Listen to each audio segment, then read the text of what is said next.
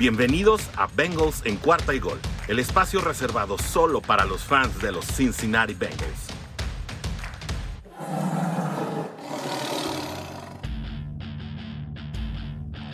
Bienvenidos de vuelta amigos de Bengals en cuarta y gol. Les saluda como siempre su amigo Orson G. Muy contentos obviamente en este Victory Monday, como se le acostumbra decir a estos lunes en los que se celebra la victoria del equipo de preferencia, en este caso, pues los Cincinnati Bengals, que es nuestro equipo favorito, el equipo al que le dedicamos nuestros sufrimientos, pero en este caso también nuestras alegrías. Bienvenidos a todos los que nos acompañan fielmente desde los inicios. Eh, saludos también a quienes nos escuchan desde Argentina, desde Brasil, desde obviamente México donde se hace este programa. Muchas gracias por siempre acompañarnos, muchas gracias eh, por sus comentarios, muchas gracias por sus retweets, por sus likes. Y pues hoy estamos de plácemes porque, eh, pues como ya les había dicho, estamos en Victory Monday. Y eso significa que los bengalíes de Cincinnati salieron airosos de su encuentro del pasado domingo, un partido que en el papel se presentaba, pues sí, eh, fácil, por lo menos en el papel, sin embargo, ya que corroborarse esta situación ya en la cancha contra unos eh, Leones de Detroit que francamente no andan bien, un equipo que apenas eh, está en un proceso de reestructura profunda, que se quedó sin su quarterback titular en la pretemporada, haciendo un cambio muy ambicioso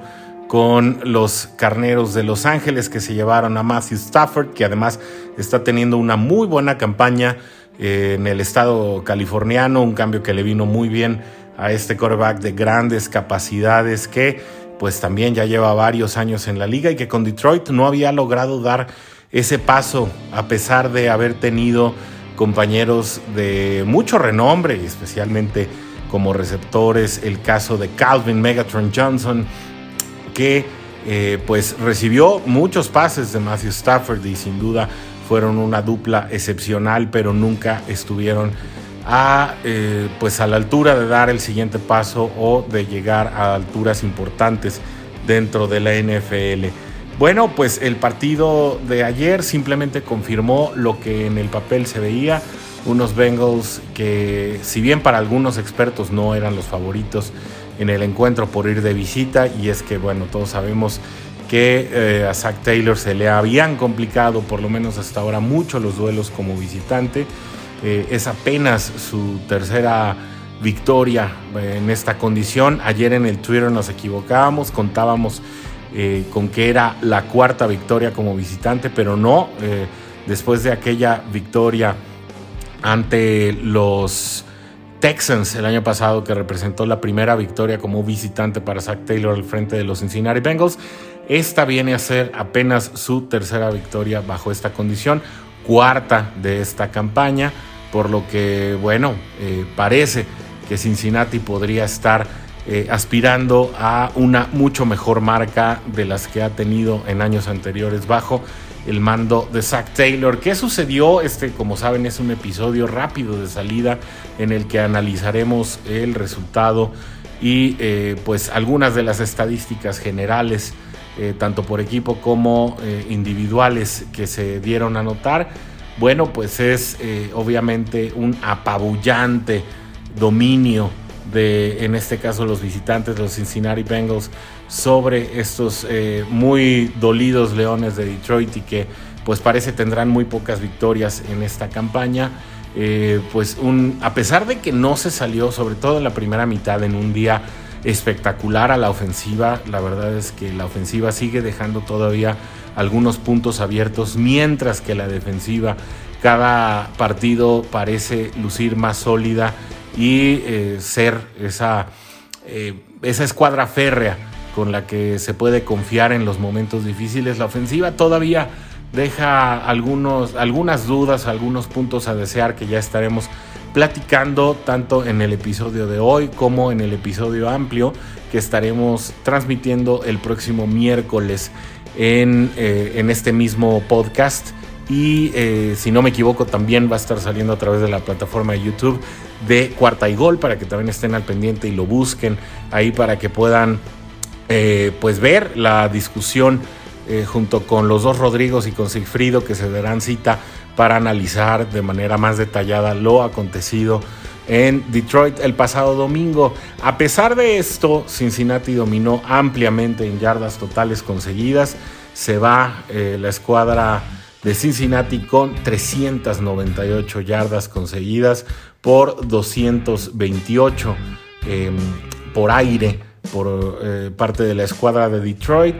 Eh, esto, perdón, son las, las yardas totales, 398 por 228, mientras que en yardas por aire Cincinnati consigue 256 y Detroit consigue 192 dentro de ello.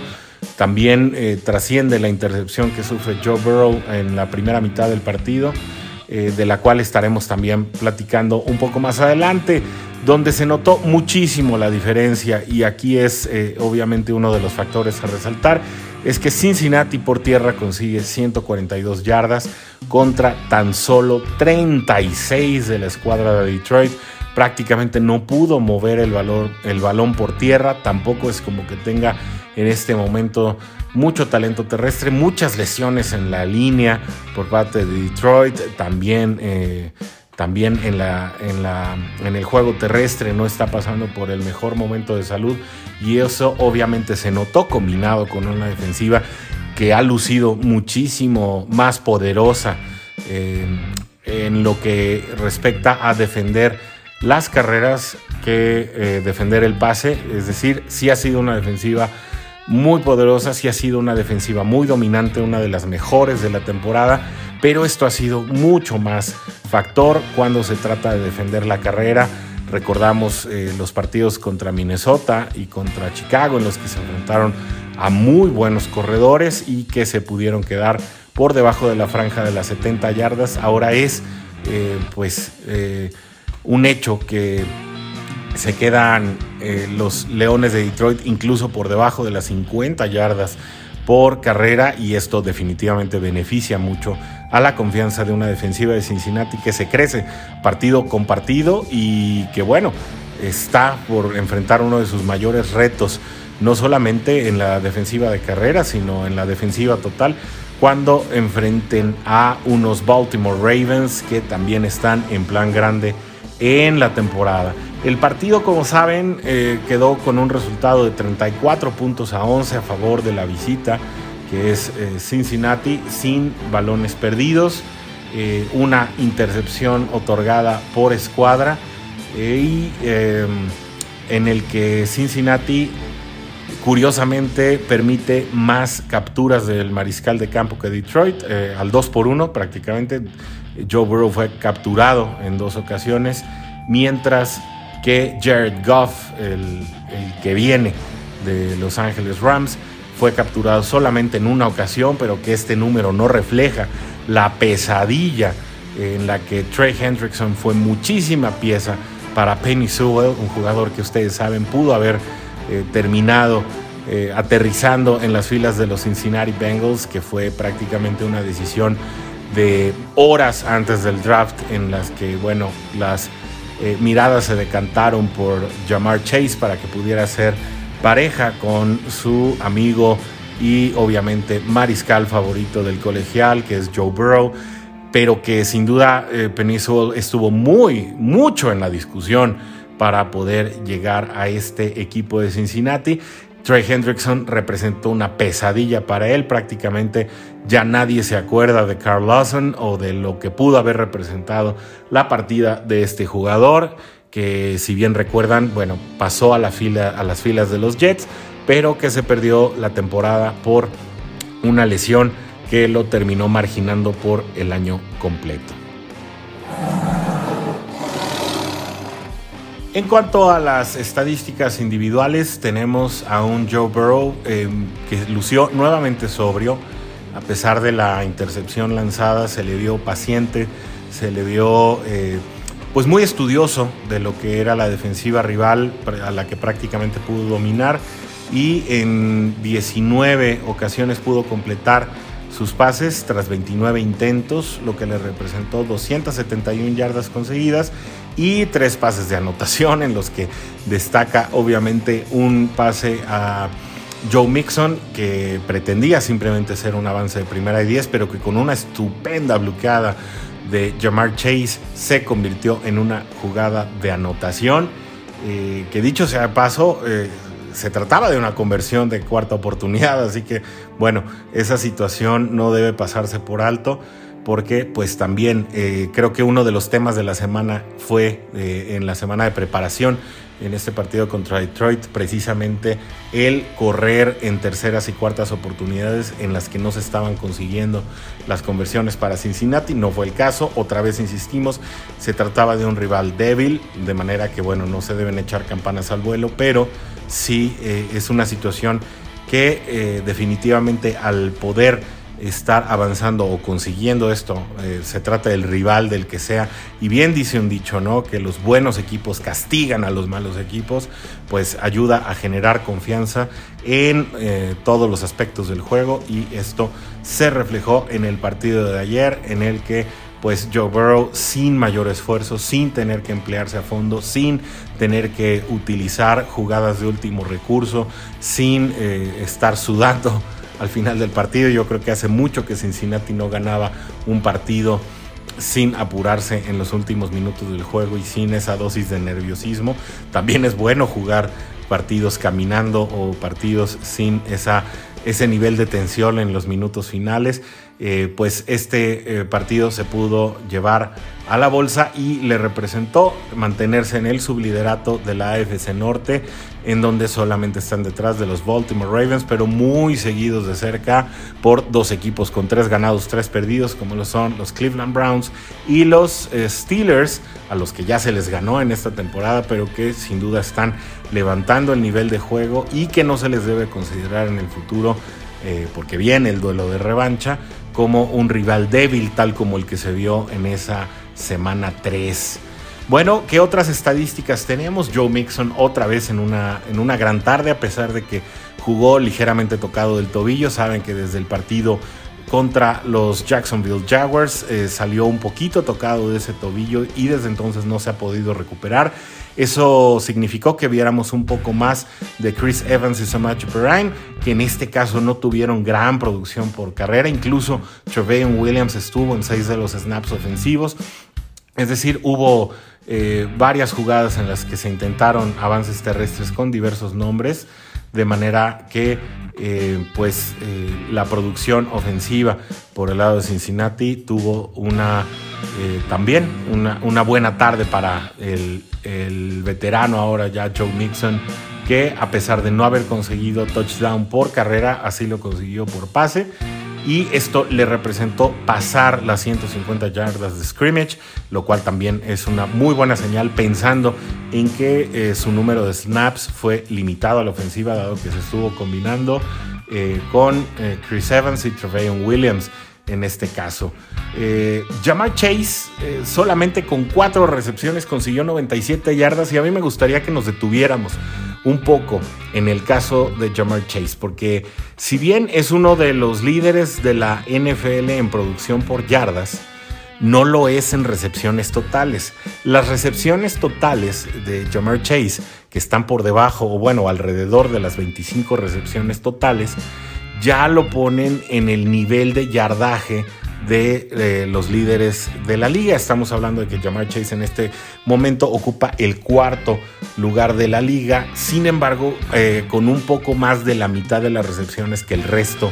de, eh, los, de sus competidores, en este caso para estas estadísticas. Es decir, que el promedio por recepción de Jamar Chase es muy alto y considerando también los touchdowns que ha conseguido hasta el momento en la liga, sin duda hacen pensar en que la opción de haberlo tomado o la duda que pudiera haber quedado de tomarlo en esa primera ronda, eh, pues ya se pueden disipar, se pueden olvidar. Seguramente Peniso hubiera sido un gran aporte para este equipo, pero lo que está haciendo Jamar Chase, como lo decíamos en el episodio pasado, es eh, más de lo que se esperaba. Aún falta mucho, creo, porque, por mostrar por parte del novato en esta temporada.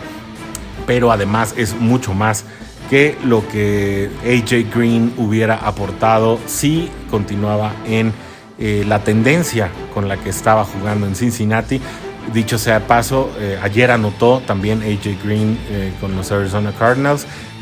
ha sido la constante, parece que está contento en aquel lugar. También ha sido productivo allá, cosa que ya no estaba sucediendo en Cincinnati. Así que parece que las dos partes se llevan lo mejor de este pues de esta separación, ¿no? Eh, ¿Quién más anota por aire? Pues curiosamente Chris Evans, es decir, Joe Mixon y Chris, Evans, los corredores de Cincinnati más utilizados en el partido, se llevan touchdowns, pero por aire, no por tierra.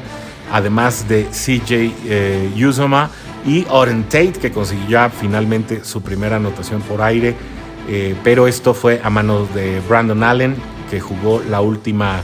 eh, parte del cuarto cuarto, lo cual también eh, fue bueno ver que la ofensiva siguió produciendo a pesar de que Joe Burrow ya no estaba detrás del centro y esto también habla pues del nivel de confianza que existe ya en la ofensiva de Cincinnati que esperemos se siga incrementando no solamente eh, en lo anímico sino obviamente en los resultados ya que cabe destacar algo que se da a notar mucho en la afición y aquí nos gustaría que nos platicaran también a través del Twitter que o que nos enviaran sus notas de voz eh, ya saben que nos pueden eh, encontrar por nuestros diversos modos de contacto. Nos gustaría que nos platicaran acerca de sus impresiones acerca del play calling,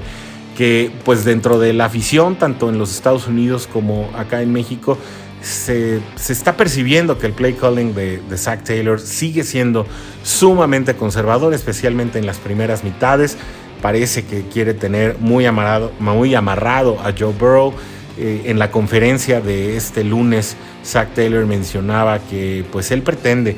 tener a un Burrow mucho más paciente, mucho más maduro, es decir, parece que parte de este play calling tan conservativo pues tiene que ver, o tan conservador, perdón, tiene que ver con sus intenciones para eh, la madurez o el proceso de maduración de Joe Burrow en este segundo año, lo que pues bueno nos puede hacer pensar en qué será de este joven cuando ya tenga eh, tres o cuatro temporadas en la liga, si esto es capaz de hacer con un play calling tan conservador como el que eh, pues está sucediendo ahora en Cincinnati. Ahora imagínense cuando él se convierta en este prototipo de QB coach, como le llamaban a Peyton Manning, y que desde mi punto de vista es uno de los panoramas a futuro para Joe Burrow si se consolida y obviamente si se cuidan las piernas de este jugador proveniente de Louisiana State y, que sin duda eh, se está colocando entre los mejores de la liga, tal vez no entre los mejores cinco, tal vez no entre los mejores tres, pero eh, un ascenso sólido eh, lo puede llevar a consolidarse el día de mañana precisamente para ser un, un quarterback no espectacular, pero tal vez sí muy efectivo y obviamente de esos que ganan los partidos clave en el momento clave y que de esa manera se pueda colar entre los grandes, no con, no con grandes carreras, eh, no con pases espectaculares todo el tiempo, sino precisamente repartiendo el juego al lugar clave, en el momento clave, eh, consolidando la actuación colectiva de un equipo que pueda eh, de, de esa manera convertirse en un rival muy difícil de batir platíquenos lo que ustedes piensan acerca de esto y lo estaremos también comentando en futuros episodios. Bueno, y en lo que respecta a la defensiva, eh, como ustedes pudieron ver, o para quienes no eh, tuvieron la oportunidad de mirar el partido, pues observamos una muy buena actuación nuevamente de los profundos. Von Bell y Jesse Bates sean tal vez de las mejores parejas de safeties en la liga. Prácticamente eh, no se notaron. Eh, fue el perímetro, yo creo, una de las unidades más efectivas a la defensiva. Esto sin demeritar la labor de una línea defensiva que prácticamente sofocó cualquier intento por parte de la ofensiva eh, rival que solamente consiguió anotar de seis en una ocasión.